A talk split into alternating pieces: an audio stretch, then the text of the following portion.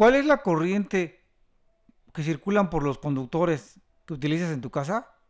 En este podcast te lo explicaremos. Más capacitación informa. Para eso nos vamos a la norma oficial mexicana de instalaciones eléctricas y en la tabla 310-15 vienen varias columnas. Vamos a fijarnos en la columna 2 y en la 3. En la, en la 3 maneja la temperatura de 60 grados ya que son corrientes menores de 100 amperes y en la 2 el cable del conductor en AWG. Entonces, ¿cuáles son los cables más comunes de tu casa? El 14. Este se ocupa para lo que son retornos. Por este cable del 14, según la columna 3, nos dice que circulan 15 amperes. El cable del 12 lo ocupamos para los interruptores termomagnéticos de 20 amperes. ¿Qué corriente circula?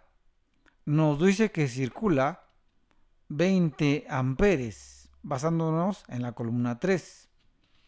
Ahora, otro cable más común sería el cable 10. Por el cable 10 circulan 30 amperes.